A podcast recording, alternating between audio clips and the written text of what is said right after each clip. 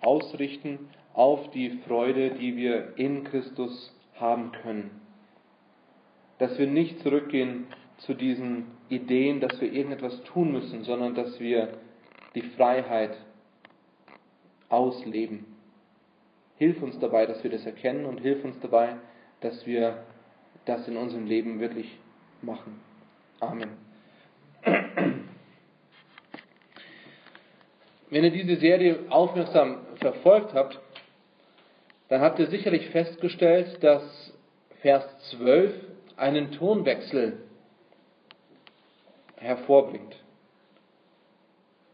In den vier Kapiteln bis jetzt hat Paulus ziemlich hart gesprochen, hat nicht einmal etwas Freundliches oder Nettes zu den Galatern gesagt. Und nun schlägt er auf einmal eine sanftere Seite an. Man sieht ja auch, dass manchmal beides notwendig ist. Einmal ein harter Ton, aber ohne Zorn und ohne Sünde, nicht vergessen. Aber auch der sanfte Ton, wobei auch der sanfte Ton immer noch Wahrheit und Verständnis zeigen muss. Das Problem mit uns ist oft, dass wenn wir hart reden, dass wir Zorn dabei haben und sündigen. Aber das sollen wir nicht. Aber manchmal ist ein harter Ton notwendig. Nur wir müssen aufpassen, wie wir das sagen. Und manchmal ist ein sanfter Ton notwendig. Nur oft passiert es, dass wenn wir sanft sprechen, dass wir die Wahrheit untermauern. Und dass wir die Wahrheit vergessen. Und das sollen wir nicht. Paulus will, dass die Galater sich an die Zeit erinnern, an die Zeit damals, als Paulus bei ihnen war und das erste Mal das Evangelium verkündigt hat. Wie in den ersten sieben Versen oder in den ersten elf Versen, die wir gesehen haben und schon fast vor einem Monat angeschaut, waren die Galater frei von der Knechtschaft. Wir haben das vorhin, Heidi und ich haben das in dem Lied gesungen, wir haben das in O Gnade Gottes gesungen, dass wir frei sind von der Knechtschaft der Sünde und der Knechtschaft der Angst, dass wir jetzt Kinder Gottes sind, die, die wir Jesus Christus angenommen haben. Und in Vers 12 spricht Paulus nun in einem anderen Ton. Und ich möchte heute auf die Beziehung zwischen Paulus und die Galater eingehen. Ich persönlich bin davon überzeugt, dass wir als Gemeinde davon lernen können und ich hoffe, dass wir das auch in unserem Leben umsetzen können als Gemeinde. Wie gesagt, ich habe heute keine PowerPoint, ist auch gut, weil die nicht funktioniert. Aber der erste Punkt, wenn ihr mitschreiben wollt, ist Paulus Dienst an die Galater. Also Paulus sein Dienst an die Galater. Und das ist Vers 12. Vers 12 sagt, ich lese es nochmal vor, werdet doch wie ich, denn ich bin wie ihr. Was soll das heißen? Und wie gesagt, wenn ihr schreibt, ich, ich sage dann noch dazu, also das ist jetzt A, werdet wie ich. Aufgrund von dem ganzen Kontext in dem ganzen Brief bin ich davon überzeugt, dass Paulus nicht sagen will, werdet wie ich, denn ich bin so toll. Oder werdet wie ich, denn ich bin viel besser als ihr. Er hat einen Fokus, der auf Christus gerichtet ist.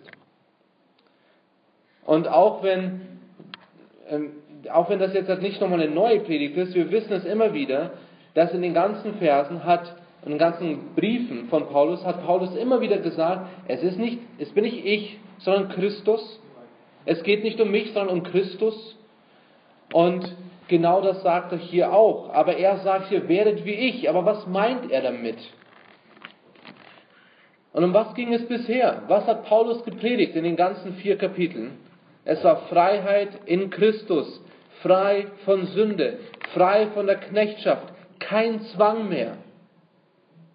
In der Apostelgeschichte 26, 28 bis 29 finden wir eine Unterhaltung von Paulus und König Agrippa. Und da sagt Agrippa zu Paulus, es fehlt nicht viel und du überredest mich, dass ich ein Christ werde. Ein König sagt das zu Paulus, es fehlt nicht mehr viel und dann werde ich auch Christ. Dann hast du mich überredet. Und Paulus sprach, ich wünschte mir von Gott, dass über kurz oder lang nicht allein du, sondern auch alle, die mich heute hören, solche würden, wie ich bin, ausgenommen der Fesseln. Paulus stand gefangen in Fesseln vor König Agrippa und er predigt das Evangelium und König Agrippa sagt, es fehlt nicht mehr viel. Und Paulus sagt, ich wünschte mir, dass du so wirst wie ich. Ohne Fesseln. Und nicht, dass du so wirst wie ich bin, sondern dass du so wirst wie ich. Ein Kind Gottes, frei von der Knechtschaft. Er hat nicht zu dem König gesagt, ich hoffe, du wirst so wie ich, dass du so toll wirst. Nein. Das Ziel von Paulus war schon immer, er wollte, dass die Galater in Freiheit und Freude leben, die wir in Christus haben. So wie Paulus es ausgelebt und vorgelebt hat, ihm ging es nicht darum, dass die Galater kleine Paulusse werden, sondern dass sie Nachfolger und Genießer von Jesus werden. Dass sie das genießen, was Jesus uns gibt. Dass sie die Freiheit genießen, die Freude genießen. Dass sie Christus nachfolgen in vollen Zügen, Jesus als ihren Stand, äh, Standard und Hauptpunkt im Leben haben. Werdet wie ich jemand, der Jesus als seine Freude und Freiheit hat. Das sagt Paulus hier in Vers 12. Werdet doch wie ich, werdet wie ich. Und dann B, jetzt kommt also 1 A war, werdet wie ich, B ist, ich bin wie ihr. Denn ich bin wie ihr. Als Paulus zu den Galatern kam, war es nicht einfach. Paulus war ein Jude, der die Wiedergeburt erfahren hat. Also er war jetzt Jude bei Geburt, aber nicht aus seinem Lebensstil heraus. Und wir werden auch gleich sehen, warum Paulus nach Galatien gekommen ist. Aber hier sagt er, ich bin wie ihr. Habt ihr immer noch im Kopf, welche Probleme die Galater hatten? Ihnen wurde gesagt, natürlich ist es nur durch Jesus, aber du musst das und das tun. Du musst dich beschneiden lassen, du musst den Sabbat halten, du musst erstmal Jude werden, damit du wirklich errettet bist. Und dann gingen sie auch ein bisschen weiter, okay, natürlich alles nur durch Jesus, aber um errettet zu bleiben, musst du das, das, das, das tun. Das waren die Irrlehrer. Aber wenn sie wirklich beschnitten werden mussten und den Sabbat halten mussten, damit sie wirklich errettet werden, also wirklich Juden werden mussten, warum hat dann Paulus in 1. Korinther 9 gesagt, den Juden bin ich ein Jude geworden, damit ich die Juden gewinne. Und vergesst nicht, Paulus war ein Jude. Warum sagt Paulus, den Juden bin ich ein Jude geworden? Warum würde ich sagen, als Deutscher, den Deutschen bin ich ein Deutscher geworden? Ich bin doch Deutscher. Er ist Jude. Es geht hier um die Lebens, den Lebensstil der Juden. Den Juden bin ich ein Jude geworden, damit ich die Juden gewinne. Denen, die unter dem Gesetz sind, bin ich geworden, als wäre ich unter dem Gesetz, damit ich die unter dem Gesetz gewinne. Denen, die ohne Gesetz sind, bin ich geworden, als wäre ich ohne Gesetz, obwohl ich vor Gott nicht ohne Gesetz bin, sondern Christus gesetzmäßig unterworfen, damit ich gewinne, die ohne Gesetz sind. Den Schwachen bin ich wie ein Schwacher geworden, damit ich die Schwachen gewinne. Ich bin in allem alles geworden, damit ich auf alle Weise etliche rette. Wir könnten wahrscheinlich eine ganze Predigt über diese Verse haben. Aber kurzum, er war gebürtiger Jude, er hat auf die Juden, Rücksicht genommen. Nehmen wir das Beispiel vom Fleischessen. Die Juden dürfen oder durften damals und dürfen immer noch nicht Schweinefleisch essen. Dürfen sie nicht. So, jetzt nehmen wir mal an, Paulus möchte die Juden erreichen und Paulus lädt die Juden zu sich nach Hause ein. Und was wird er machen? Wird er Schweinefleisch servieren? Nein. Warum nicht? Weil er es nicht darf? Natürlich darf er das. Als Christ hat man die Freiheit. Aber um was geht es hier? Er sagt, nein, kommt her zu mir und schaut, was ich vorbereitet habe. Ohne Fleisch. Es ist koscher. Okay. Aber was macht er dann? Hätte er gesagt, schaut mal her, ich habe euch das, also ich darf ja eine Schweinefleisch essen, aber ich habe heute extra kein Schweinefleisch für euch gekocht. Nein. Er ist den Juden ein Jude geworden. Er hat das nicht unter die Nase gemalt, er hat das nicht irgendwie unter, unterstrichen, sondern er hat einfach seine Freiheit ausgelebt, dass er machen darf, was er will, und weil er die Juden erreichen wollte, hat er den Juden einfach kein Schweinefleisch serviert. Es ging dem Paulus nicht darum, dass er das darf und ihn eins reinwürgen wollte, sondern er wollte ganz einfach zeigen, ich habe die Freiheit und auf Rücksicht auf dich, um dir zu zeigen, welche Freiheit ich in Christus habe, serviere ich dir Schweinefleisch. Nicht, weil ich dir das sagen will, sondern weil ich es dir zeigen will. Dies hat er natürlich nicht mit Sünde gemacht. Das ist zum Beispiel einen Heroinabhängigen. Wenn man einen Heroinabhängigen einlädt und dann zusammen Drogen nimmt, damit man den auch erreichen kann. Das ist nicht das, was Paulus hier sagt. Es geht nicht um Sünde, sondern es geht um Freiheit. Wenn jemand sagt, ich möchte das nicht oder das ist meine persönliche Überzeugung und ich die erreichen will, dann werde ich wahrscheinlich auch darauf verzichten. Paulus meint bei seinem werdet wie ich oder werdet wie, äh, wenn er jetzt sagt, werde wie die, die du erreichen willst, nicht, dass die Sünde dann gut geheißen wird, sondern dass du einfach deine christliche Freiheit ausleben kannst. Du hast die Freiheit, du darfst es tun und jetzt überlege, wie kannst du den anderen erreichen? Und ist dies nicht auch bei uns der Fall? Überlegt mal. Werdet ihr wie die, die ihr erreichen wollt? Und mir geht es nicht darum, alles zu ändern. Paulus hat nicht alles geändert. Und wir sollen auch keine Sünde akzeptieren. Wir sollen auch nicht die Familie, die Gemeinde oder Gott vernachlässigen, sondern wir sollen den Menschen zeigen, wie großartig unser Gott ist, der uns von der Sünde befreit hat und dass wir nicht mehr in der Angst und in der Knechtschaft leben müssen. Wie können wir das zum Beispiel ausleben? Indem wir unsere Nachbarn einladen. Und nehmen wir mal an, unser Nachbar ist ein Moslem oder ein Jude. Und die dürfen kein Schweinefleisch essen. Was machen wir dann? Dann servieren wir kein Schweinefleisch. Das ist ein Beispiel. Das ist ein sehr offensichtliches, ist das, was Paulus auch gemacht hat. Aber ihr, ihr könnt das immer wieder sehen. Ihr könnt es immer wieder haben. Nimmt es einen Vegetarier. Äh, das wäre schwer für mich natürlich. Aber wenn jemand ein Vegetarier ist und ihr den einladen wollt und ihr dann nur Fleisch serviert, werdet ihr wahrscheinlich nicht unbedingt die besten Punkte bei der Person landen.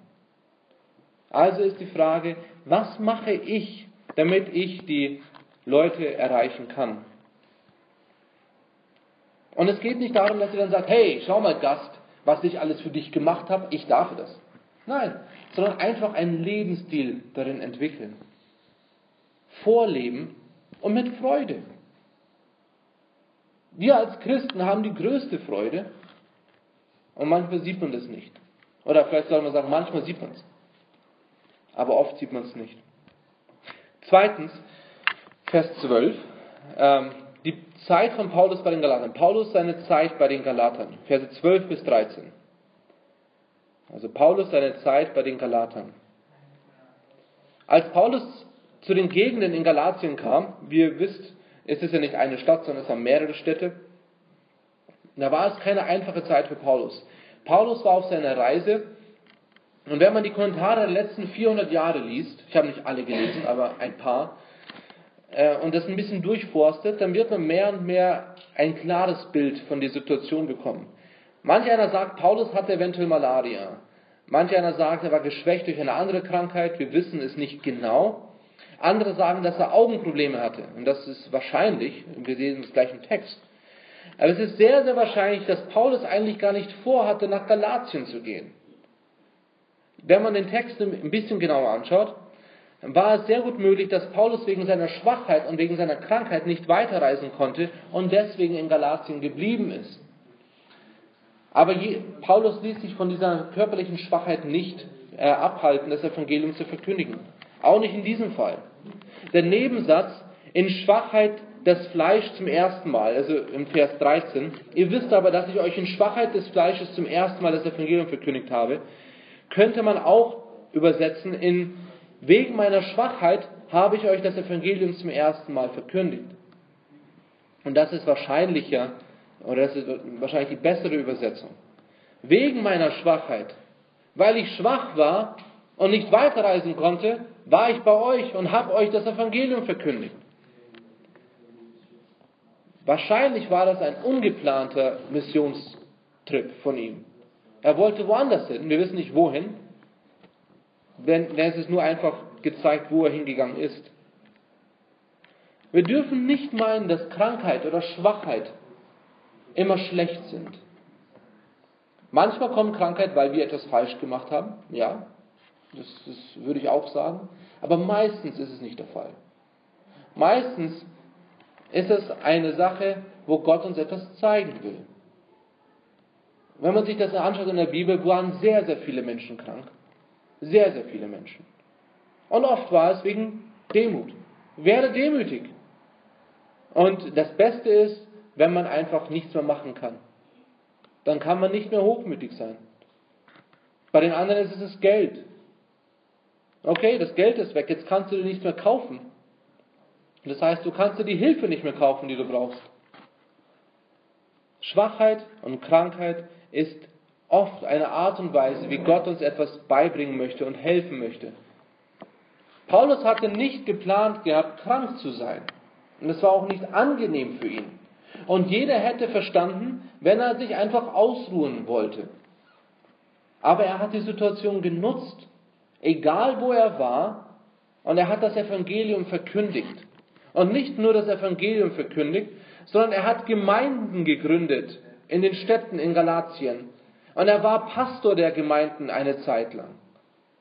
Er hat dort die Jünger gelehrt, er hat Leute zu Jüngern gemacht. Lass dich nicht von Schwachheiten abhalten. Kannst du mit Paulus in 2. Korinther 12, 9 sagen, lass dir an meiner Gnade genügen, denn meine Kraft wird in der Schwachheit vollkommen. Kannst du das sagen? Dass Jesus, Jesu Gnade allein genug ist? Dass Jesu Kraft in unserer Schwachheit vollkommen wird? Darum will ich mich am liebsten vieler meiner Schwachheiten rühmen, damit die Kraft des Christus bei mir wohne. Wenn wir schwach sind, dann können wir nicht mehr sagen, ich habe das getan. Und wenn da etwas Gutes passiert, wer hat das dann getan? Es war Jesus. Und wenn wir stark sind, warum glauben wir, dass wir es geschafft haben? Es war Jesus. In Römer 8 sagt Paulus, dass alle Dinge für die Kinder Gottes zum Besten dienen. Er hat nie gesagt, und Jesus hat nie gesagt, es wird einfach. Hat er nie gesagt. Es wäre eine Lüge gewesen, hätte er das gesagt. Aber wir sollen mit den Situationen, die wir haben, umgehen und auf Gott vertrauen und das weitergeben. Hätte Paulus zu der damaligen Zeit einfach auf seiner Krankheit sich ausgeruht, dann wären die Galater nicht zum Glauben gekommen. Und sie hätten nicht das Evangelium gehört.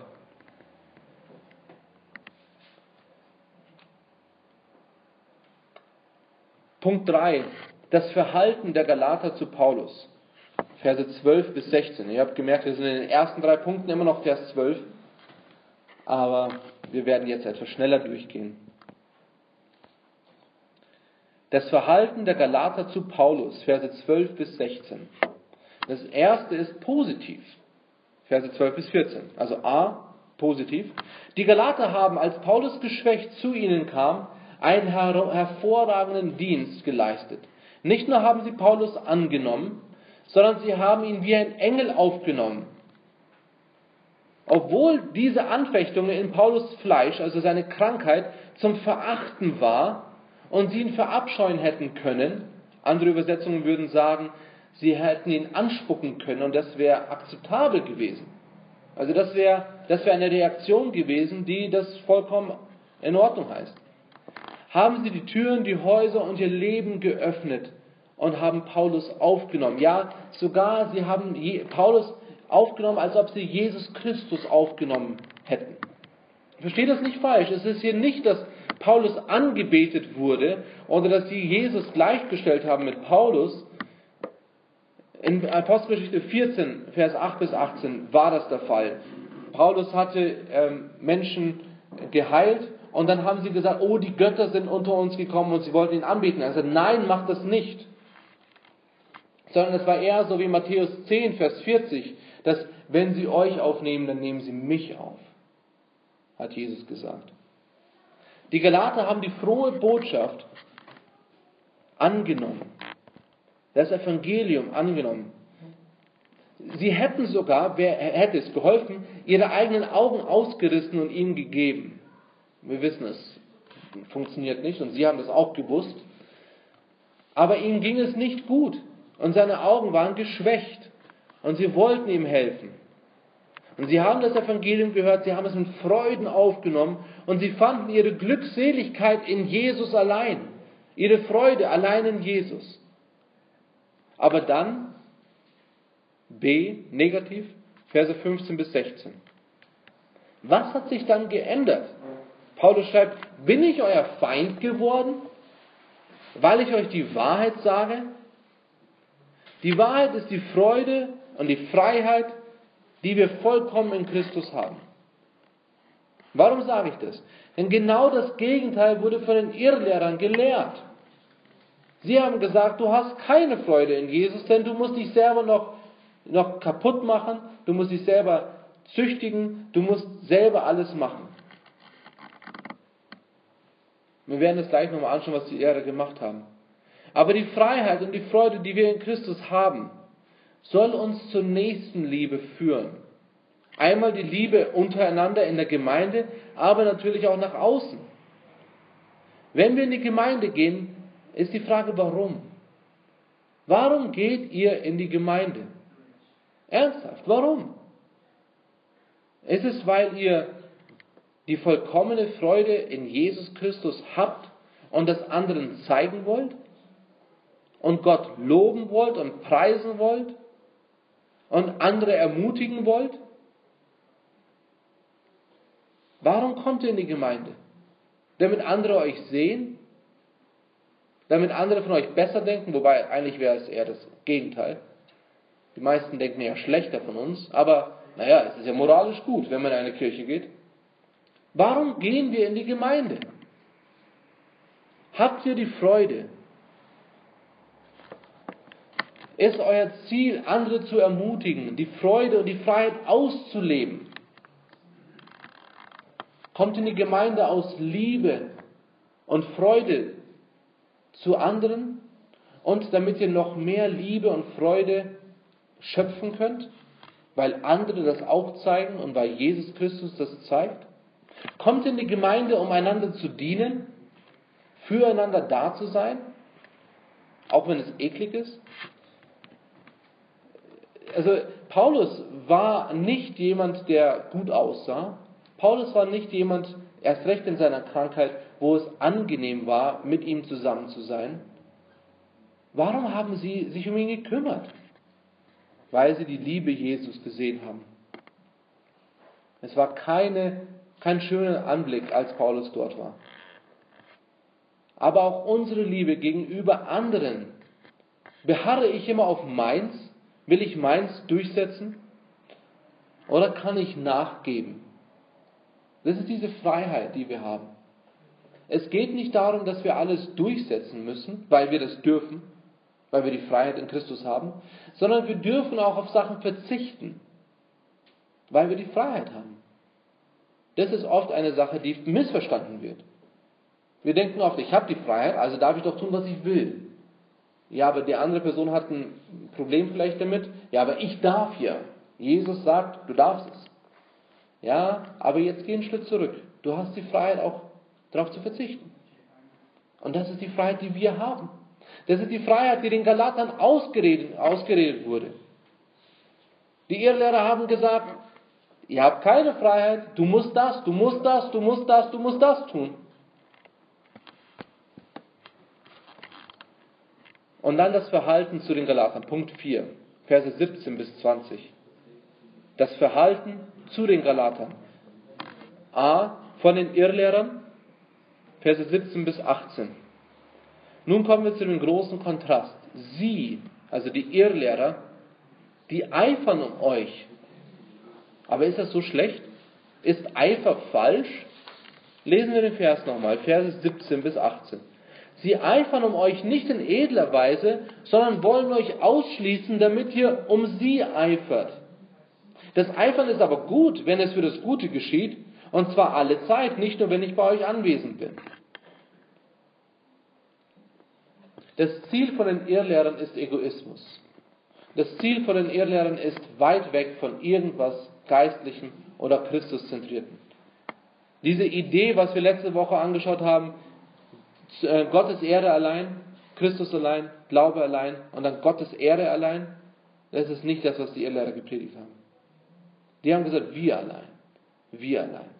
Sie wollten, dass sie aus, sich ausschließen und damit sie um die Irrlehrer eifern, damit sie denen nachfolgen. Und das ist immer wieder festzustellen. So oft driften Gemeinden in diese Schiene, wo der Prediger alles erzählt, damit mehr Leute kommen, damit sie ihm nachfolgen. Und natürlich gibt es eine Gefahr, aber warum hören wir einem Prediger zu? Weil er so gut aussieht? Dann seid ihr hier wahrscheinlich falsch, außer Heidi. Heidi mag mich. Weil er gut reden kann? Weil seine Aussprache gut ist? Weil er laut ist oder weil er leise ist? Weil er genau das hört, was, äh, weil er genau das sagt, was ich hören will? Warum hören wir jemandem zu? Natürlich ist die Gefahr da, dass wenn eine Gemeinde wächst und wächst und wächst, dass der Pastor denkt, wow, irgendwas mache ich doch gut. Eine Gefahr ist da. Aber wenn Menschen wegen einem Pastor kommen oder wegen einem Prediger kommen und in der Gemeinde bleiben deswegen, ist es falsch. Es geht nicht um die Leute, es geht um Christus. Was wäre, wenn die Person, die hier vorne steht, nicht so eine gute Aussprache hat? Nicht so toll reden kann. Ich sage nicht, dass ich das mache. Nicht toll aussieht. Kommen wir immer noch. Oder was ist, wenn, und jetzt kommt der nächste Schritt, die Person vorne etwas sagt, das ich nicht hören will? Denn das ist oft der Fall, wenn wir Gottes Wort predigen. Denn Gottes Wort ist ein Wort, das scharf ist wie ein zweischneidiges Schwert und das wird uns zeigen, wo wir falsch liegen. Und wenn wir das hören, dass wir falsch liegen, das hören wir nicht gern. Aber was machen wir dann? Als Paulus vor Ort war und den Galatern das Evangelium und die Freiheit verkündigt hat, hörten sie auf ihn, weil sie erkannten, es ist Gottes Wort. Und jetzt ist er nicht mehr vor Ort und andere Lehrer kommen und sie wollen die in die Irre führen. Die Irrlehrer hatten einen Eifer, aber mit dem falschen Ziel. Und jetzt kommen wir zu Punkt B. Wir haben gesagt, das Verhalten zu den Galatern und jetzt von Paulus, Verse 19 bis 20. Meine Kinder. Das ist die zweite emotional positive Ansprache in diesen Versen. Und die zweite emotional positive Ansprache von Paulus im Galaterbrief bis jetzt. Einmal Vers 12, meine Brüder, und Vers 19, Kinder oder Kindlein. Paulus war sehr, sehr hart in den ersten viereinhalb Kapiteln. Sehr, sehr hart. Aber nicht, weil er sie nicht mag. Er liebt sie. Und jetzt, nachdem er was Hartes gesagt hat, geht er auf die, auf die weiche Schiene und sagt, meine Kinder, meine Brüder.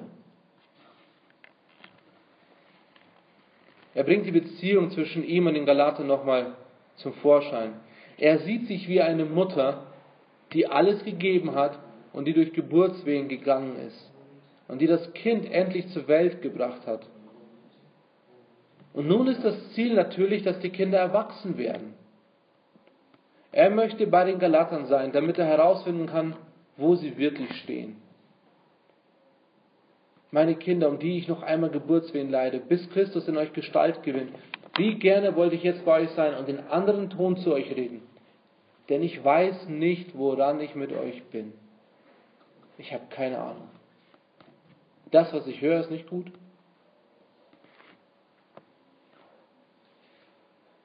Aber was ist denn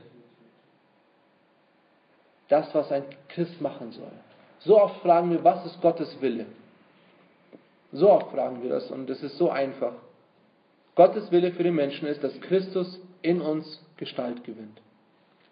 So einfach. So schwer. Aber die Antwort ist so einfach. Christus, äh, Gottes Wille für uns Menschen ist, dass Christus in uns Gestalt gewinnt. Aber was heißt das? Natürlich, wie wir es immer wieder gesagt haben, sollen wir immer zu dem Punkt kommen, dass wir erkennen, dass wir Sünder sind. Der erste Schritt, dass ich weiß, was es Gottes Wille für mich ist, habe ich eine persönliche Beziehung mit Jesus. Habe ich erkannt, ich bin Sünder, wie es in Römer steht. Es sind keinen, äh, alle haben gesündigt und erlangen nicht die Herrlichkeit Gottes. Alle. Und Römer 6 sagt dass der Lohn der Sünde ist der Tod. Wenn das der Fall ist und das die Botschaft wäre, dann wäre das hart. Aber die Gnadengabe Gottes ist das ewige Leben in Christus Jesus. Christus Jesus gibt uns ewiges Leben. Aber das ist nicht dann, okay, jetzt ist alles fertig. Das Ziel von einem Menschen ist nicht Christ zu werden. Das Ziel von Evangelisation ist nicht einfach nur Gläubige zu machen. Das Ziel ist, dass sie Jünger werden. Und Jünger heißt Nachfolger Jesu. Dass Christus Gestalt in einem Menschen annimmt. Gottes Wunsch ist es, dass du dich wie sein Kind verhältst. Du bist frei von den Ketten der Knechtschaft. Versuche nicht, das alles auf eigene Faust zu machen. Lauf nicht traurig durchs Leben. Hast du Freude in deinem Leben? Und wenn du sagst nein, dann schau auf das, was Gott gemacht hat. Und wenn du sagst, ja, aber das bringt dir keine Freude, dann lese es nochmal. Und bitte Gott darum, dass er dir Freude schenkt. Wenn du auf irgendwas anderes schaust, das dir Freude gibt, dann ist es falsch. Denn ganz ehrlich, das sind einfach nur Sachen, die vergehen. Puff, und es wird weg sein. Geld macht uns Freude, weg. Auto, weg. Gesundheit, weg. Wie schnell kann es weggenommen werden? Wie kann dann jemand sagen, der, der geschwächt ist, der, der krank ist. Wie kann jemand sagen, er hat Freude in, einem, in seinem Leben? Mehr Freude als alles andere. Weil seine Freude auf etwas anderes basiert. Es basiert auf Jesus Christus. Und das müssen wir in unserem Leben anfangen. Jeder muss Freude finden. Freut euch alle Zeit. Und abermals sagen euch, freut euch. Ja, aber ich habe keinen Grund. Wirklich? Hast du wirklich keinen Grund? Bist du immer noch in Gefangenschaft? Nein, ich habe Jesus Christus angenommen. Okay, wie kannst du keine Freude haben? Ja, aber ich spüre das nicht mehr. Ja, das ist eine andere Sache. Aber hast du wahre Freude? Ich sage das immer wieder mit Liebe, das ist das Gleiche. Liebe ist mehr als nur Emotionen. Wenn es nur Emotionen wären, dann wäre es schade. Denn es kann ganz, ganz schnell weggehen. Und genauso auch unsere Freude. Denkt daran, was Gott für uns getan hat. Er hat uns erschaffen. Wunderschön. Er kennt jedes Haar auf unserem Kopf. Er hat uns geformt, als wir in dem Leib unserer Mutter waren. Und die Sünde, das, das hat ihn traurig gemacht. Und er wird Sünde bestrafen. Und weil er möchte, dass Menschen errettet werden und in den Himmel kommen, hat er Jesus seinen eigenen Sohn geschickt, damit er am Kreuz stirbt. Und wir haben nicht genug Freude? Wir haben nicht genug Freude? Und Gott sagt, es hat ihn gefreut, dass Jesus ans Kreuz genagelt wurde und wir haben nicht genug Freude? Wirklich? So viel, so viele Gründe gibt uns Gott, dass wir Freude haben. Aber nein, wir schauen auf das, ja, geht es uns gut. Dann habe ich Freude. Habe ich Spaß, dann habe ich Freude. Ist das wirklich der Grund, warum wir Freude haben? Paulus sagt hier, er, er leidet nochmal Geburtswehen, dass sie so werden wie Christus. In Vers 15 hat er gesagt, was war denn eure Freude? eure Glückseligkeit? Was war es, das euch dazu bewegt hat, sich um mich zu kümmern, obwohl ich so hässlich war, obwohl ich so, so abscheulich war, weil ich krank war? Und was ist bei euch der Grund, dass ihr nicht Freude habt? Aber vielleicht habt ihr Freude. Aber zeigt ihr die Freude. Zeigt ihr anderen die Freude, dass die anderen sich mit euch freuen. Und dass sie sagen, was hast du denn für eine Freude?